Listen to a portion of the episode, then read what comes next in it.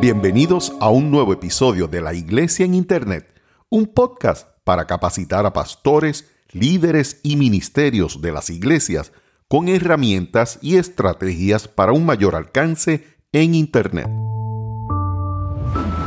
Mi nombre es José Irán Rivera.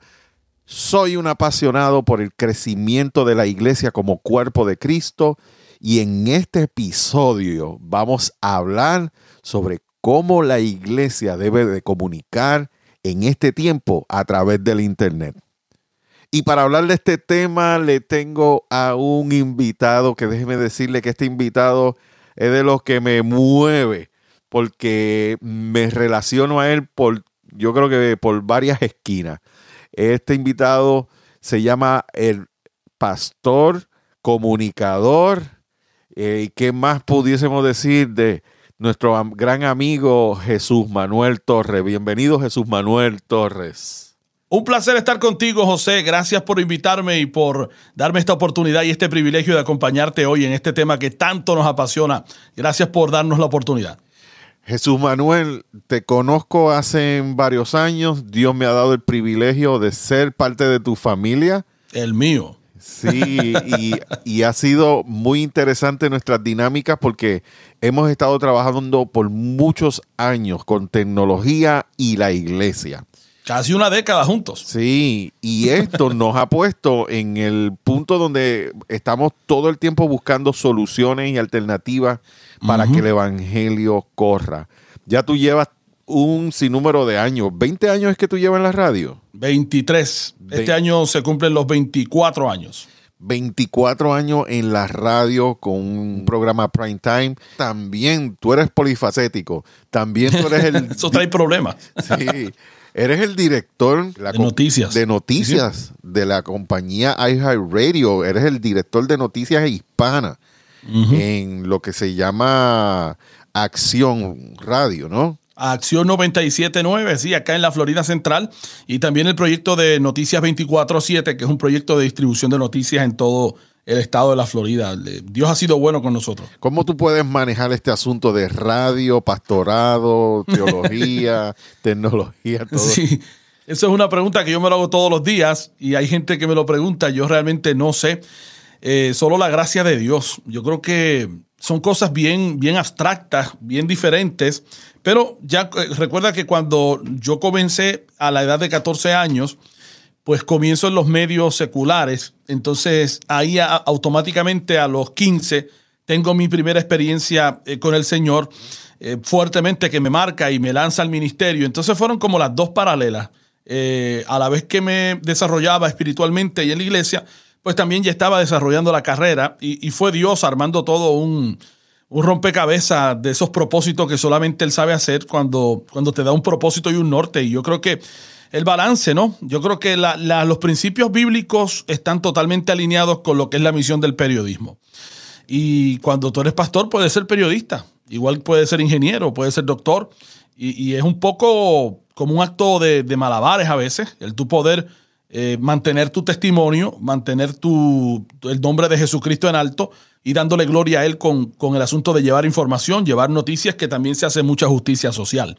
Así que yo creo que pues ese, por ahí anda el balance en cómo podemos hacer por la mañana directo al corazón y durante todo el día pues estar fiscalizando a los políticos, trabajando con información eh, para la gente acá en el centro de la Florida y, y Dios ha sido bueno, nos ha ido muy bien, eh, lo disfrutamos mucho, que es lo importante. El tema de hoy pastor, comunicador y locutor, tienes todos estos sombreros para hoy, porque hoy los vas a utilizar todos.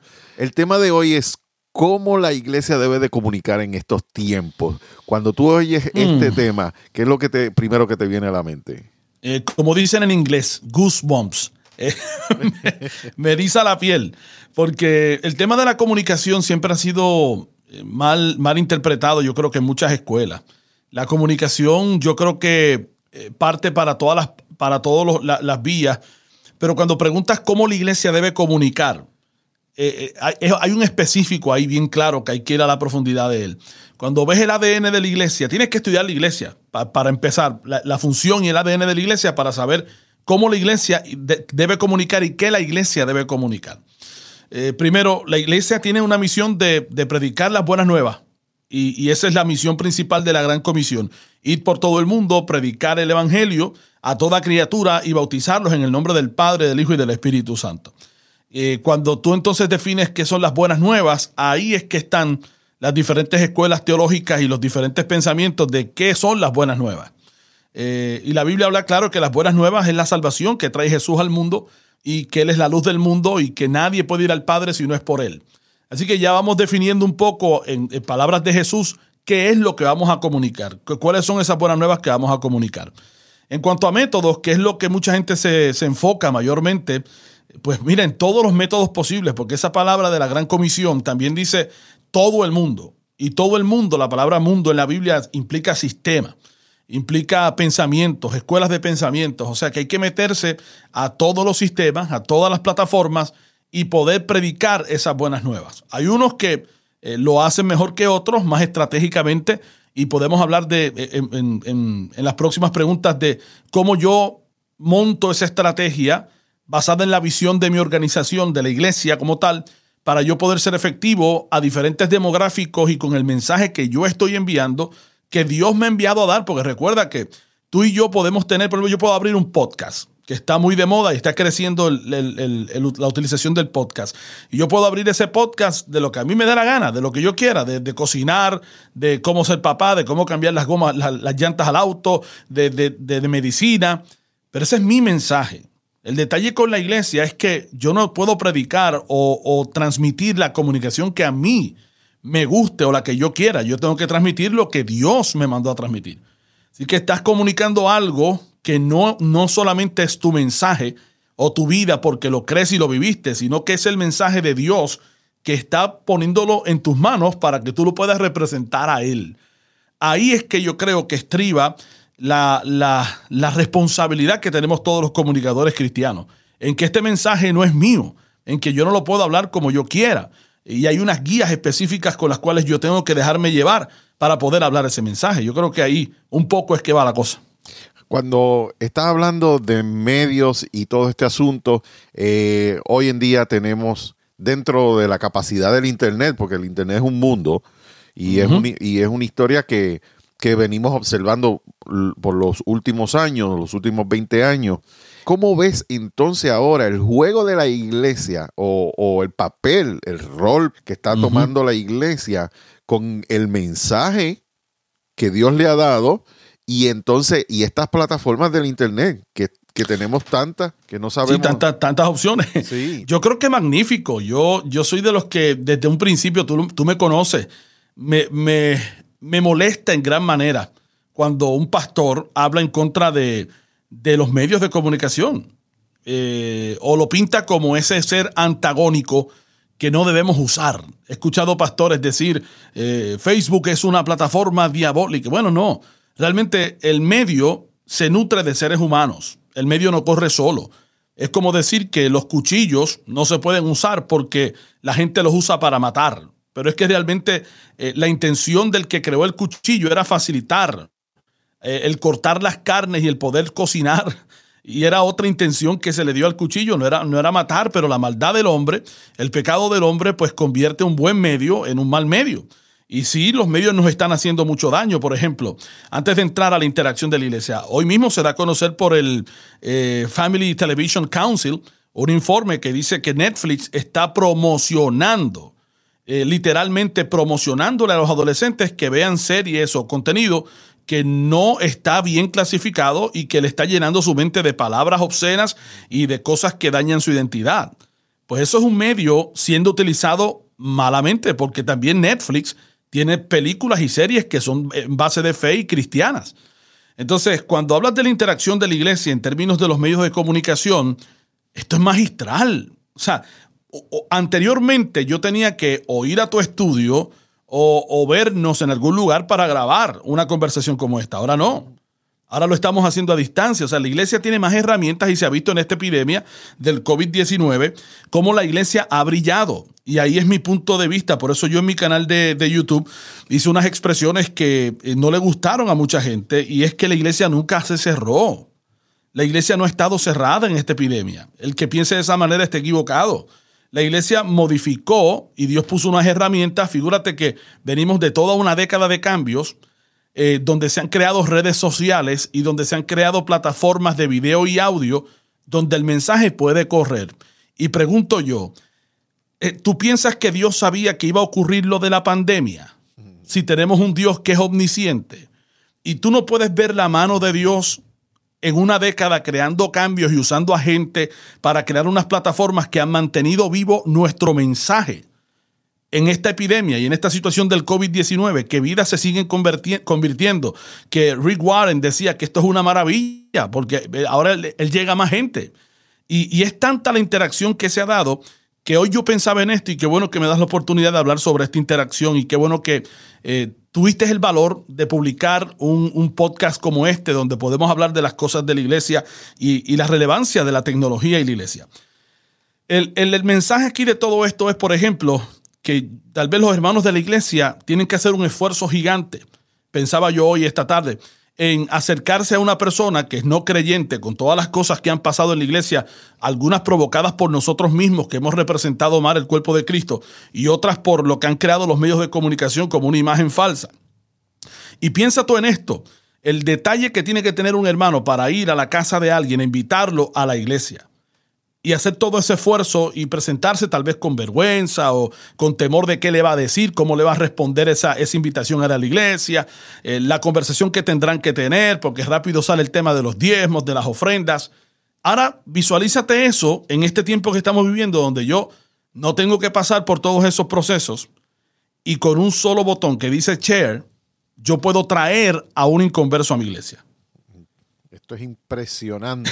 Estamos viviendo el, mejor tiempo de la iglesia. Claro, le pongo mi iglesia en su teléfono y puede verla, esté comiendo, se esté bañando, eh, esté corriendo, haciendo ejercicio. Se acabaron las excusas de ir a la iglesia. y esto no sustituye la experiencia personal no sustituye la experiencia eh, de estar en la congregación de, los santos y adorar y relacionarnos como comunidad.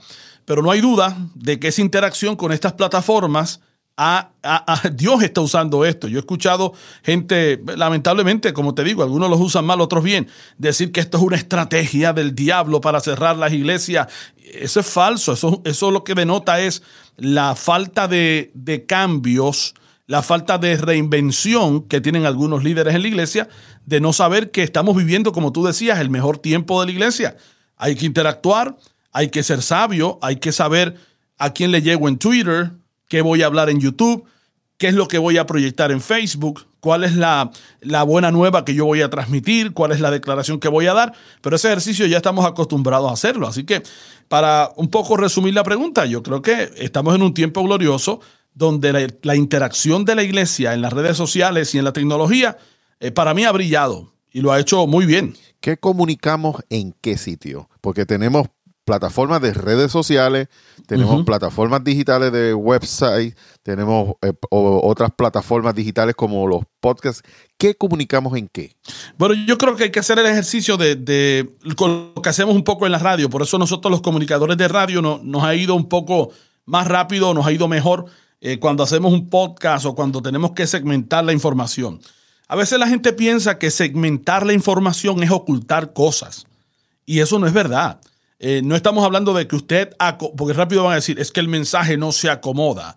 La verdad es la verdad. Y salen los, los, los, los más próperos a decir esto. Pero no, no estamos hablando de segmentar qué es lo que tú vas a decir o cambiar el mensaje. Estamos hablando cómo se presenta y qué palabras se utilizan en qué red en particular. Por ejemplo, yo sé que, y, mira, y aquí voy con una de las cosas más difíciles que se me ha hecho en los últimos dos años, y voy a abrir mi corazón.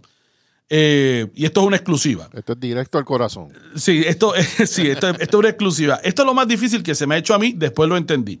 Yo decía, ¿cómo ahora yo voy a mantener una audiencia en las redes sociales que me va a seguir en un mercado como el de la Florida por la información que yo genero y por las noticias que yo doy en la emisora que yo dirijo y cómo voy a no ofender o a mantener el contenido que la gente que por 10 años me ha seguido en directo al corazón necesita escuchar y va a mis redes para escuchar. no los quiero maltratar, porque hay, hay un detalle.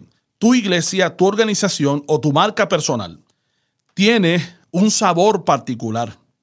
Este podcast de José Irán Rivera es un podcast con un sabor propio. Que yo mañana puedo abrir un podcast del mismo tema, pero va a tener un sabor totalmente diferente.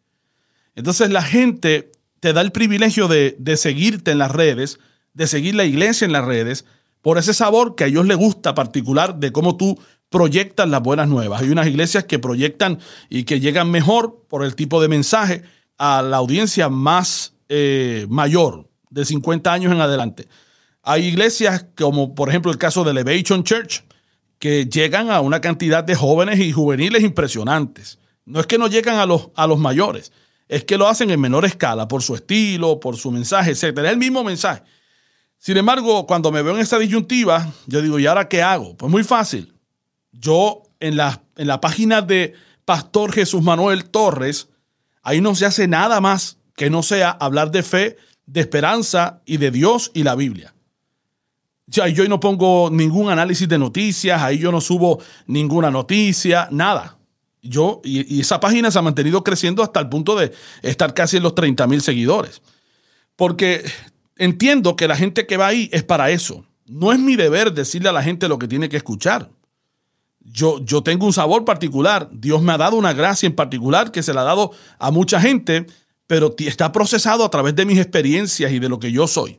Y eso les representa un, algo bonito y algo poderoso a un sector amplio, que es cuando comunicamos en las masas. Sin embargo, cuando tú ves esto, tú tienes que saber a quién le estás hablando. Y cuando yo voy a hacer un análisis de noticias, por ejemplo, pues yo vi que la audiencia de mi canal de YouTube es un poco más abierta a esos temas, un poco más entendida. Eh, es gente que razona muy bien y no le molesta el hecho de que yo pueda dar una opinión basada en alguna noticia o en algún tema. Le gusta que yo hable sobre eso. Pues yo hago eso solamente en mi canal de YouTube. Cuando yo me expresé sobre la apertura de la iglesia, pues entendí que era un tópico muy controversial, lo hice en mi canal de YouTube. Y ahí principalmente pues hago los temas de noticias. En mi página personal, entonces comparto todo lo que son informaciones, noticias, lo que está pasando en Washington. En Twitter también lo utilizo para ambas. Lo utilizo para noticias, para, para compartir los segmentos de radio, etcétera, etcétera, pero ahí pues un poco más limitado eh, en ese aspecto. Cuando es Instagram, pues ya ahí lo que proyecto pues son más reflexiones a través de los famosos gráficos o comparto cosas de mi vida más personal ahí a través de Instagram. Y así es como voy segmentando las cosas que, voy a compartir con la gente a modo de poder pues darle a, cada público lo que cada público está buscando y ser de bendición y cumplir con la misión. El Internet es una tecnología que constantemente está cambiando, constante. Todos los días hay un cambio en los engines, todos los días está ocurriendo algo. ¿Cómo tú ves la iglesia de aquí a 20 años? Bueno, yo creo que de aquí a 10 a 20, o, de aquí a, 10, 15, 20 años, vamos a ver un, Internet más personalizado. Eh, se ha ido refinando el aspecto de, los contenidos en Internet y de las plataformas, como tú decías, que cambian todos los días, en el aspecto de que primero era algo bien masivo. Eh, conéctese en todo el mundo aquí. Y esa era la, tendencia general. Eh, cuando, salió, cuando salieron las páginas web, por ejemplo, www, esa fue la, la, revolución, entra ahí y eso era solamente como un espejo. Y ese espejo era la información general para todo el mundo. Después cuando llega MySpace, ¿te acuerdas de MySpace? Sí. Eh, posiblemente, bueno, mis hijos no les hable de eso, porque ellos no saben qué es de hecho, yo, yo nunca terminé el perfil porque nunca lo entendí, pero cuando llega MySpace, eh, la apelación era ser más personal. Aunque todavía en términos generales seguía siendo una página web, pero ya pues tú podías poner tus fotos, etcétera, etcétera. Ya cuando llega Facebook, Twitter y llegan todas estas plataformas, se convierte en algo personal y dentro de lo personal, lo subpersonal. Por ejemplo, tú tienes tu perfil general, pero eh, puedes crear un grupo en Facebook de los mayores de 40 eh, y creas otro grupo que son los que corren a las 5 de la tarde. Y esa segmentación va a seguir creciendo porque cada vez la necesidad es más específica y la gente está atraída por esa necesidad en particular.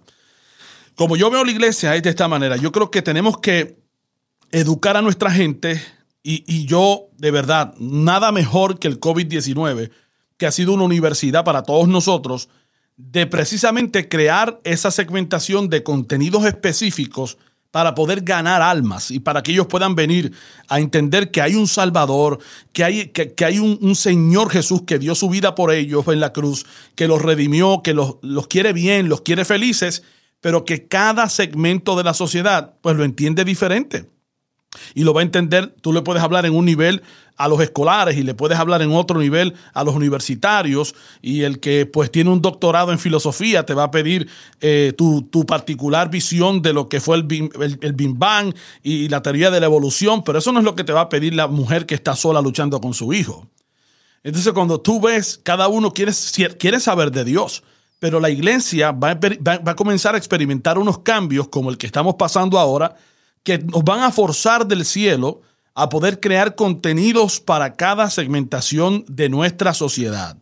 Y eso es bueno, porque estamos contextualizando a Dios a la necesidad principal de cada cual. Yo veo que, vamos a tener que invertir mucho tiempo y mucha, mucha estrategia y también dinero en mejorar lo que es nuestra experiencia de online church o de church online.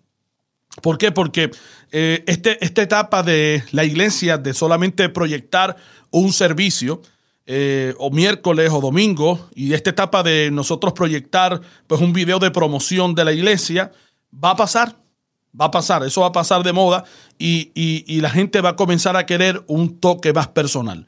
Y eso pues a través de experiencias de, iglesias online, donde tú puedes con un botón eh, tal vez tener una sesión de, de asesoría con uno de tus líderes, pues eso es tremendo. Cuando yo veo la iglesia, la veo precisamente creciendo a base de esa tecnología que está, que está a la disposición, que no hemos usado bien, va a seguir evolucionando y se va a volver más personal. Y, y eso es bueno para la iglesia, hay que entenderlo, porque la iglesia es personal. Estamos predicando un mensaje de un Salvador que con 12 hombres cambió el mundo entero. Estamos hablando de, de una historia en el Nuevo Testamento que tú ves al Salvador del mundo multiplicando panes y peces en una multitud y después lo ves sentados con sus discípulos en una experiencia mucho más personal.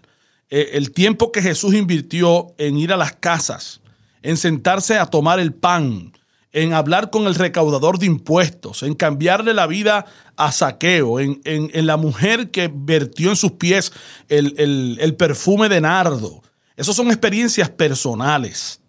Que gloria a Dios. Al principio, como tú decías, la experiencia en, la página web y la experiencia en las redes sociales se veía como mala.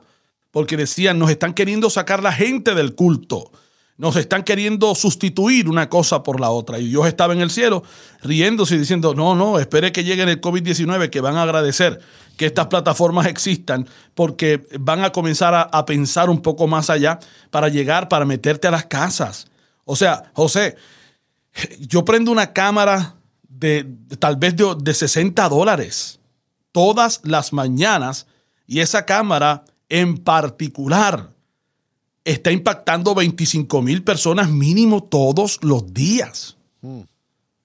Esa cámara de 80 dólares. Yo creo que ahí es donde estribaba lo que Jesús dijo. Mayores cosas de las que yo he hecho harán ustedes en mi nombre. Sí, amén. Sí, sí, sí, eso es poderoso. Lo que acabas de decir, eso es. Yo no tengo duda de eso. Él dijo cosas mayores y la gente, diantre, que, que, cosas mayores que levantar un muerto. Cosas mayores que, que, que la hija de Lázaro, de, Jairo, fuera sanada. Eh, ¿Qué es esto que Jesús dijo? Bueno, aquí lo tiene. Cosas mayores que tú sabes todo lo que tuvo que caminar Jesús. Yo que he estado en, en Israel tres veces. Y cuando a mí me llevan a Capernaum o me llevan a, Belén o he ido al mar de Galilea, toda esa región donde Jesús caminó, yo digo, wow, qué bravo era ese maestro. Caminar a pie todo esto y que yo en mi celular pueda abrir un, Facebook Live o un YouTube Live y ver un numerito que me dice hay 500 personas conectadas. Y, y llegar al otro extremo del mundo. Correcto, a cualquier parte. A mí me encanta cuando recibo mensajes de inbox de soldados que me dicen, pastor, estoy aquí en mi, en mi, en mi caseta llorando con ese mensaje directo al corazón. Gracias por transmitirlo. eh, eso, eso te llena y, no me para de sorprender, hermano. No para de sorprenderme. O sea, eh, cambia todos los días, la interacción cambia todos los días, pero es glorioso. El tiempo que estamos viviendo es maravilloso y, yo veo la iglesia así. Veo la iglesia aprovechando las oportunidades de discipulado. Eh, he tenido unas experiencias en medio de esta pandemia increíbles a través de Zoom. Eh, de discipulados que se han hecho y que han marcado la vida de gente y gente que viene a, como diríamos en buen puertorriqueño, a noveleriar y a decir, me voy a meter ahí en el Zoom a ver qué es lo que están hablando.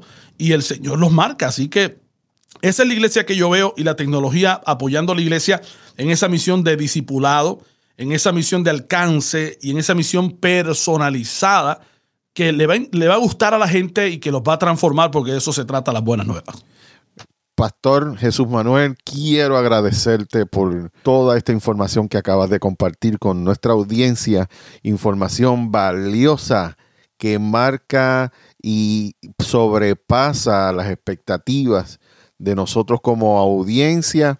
Así que te invito para que te mantengas conectado con el Pastor Jesús Manuel. Pastor, ¿dónde te pueden conseguir? En las redes sociales, Pastor Jesús Manuel en Facebook, en Twitter, en Instagram, Jesús M. Torres Oficial. Y ahí nos pueden seguir pueden escribirnos cualquier duda. Estamos a su orden.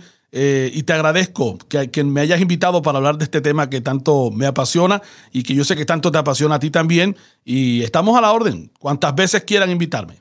Este fue el pastor Jesús Manuel Torres para la Iglesia en Internet, el podcast Inscríbete en nuestra página www.laiglesiaeninternet.com para que recibas cada episodio de nuestros podcasts y mucha más información que te ayudará a crecer y a maximizar tu iglesia en el Internet. Cada día es un día oportuno para hacer grandes cosas en el reino de Dios para su gloria. Este que te habló es tu amigo y hermano pastor José Irán Rivera y escuchaste un episodio de la iglesia en internet. Será hasta la próxima. Dios te bendiga.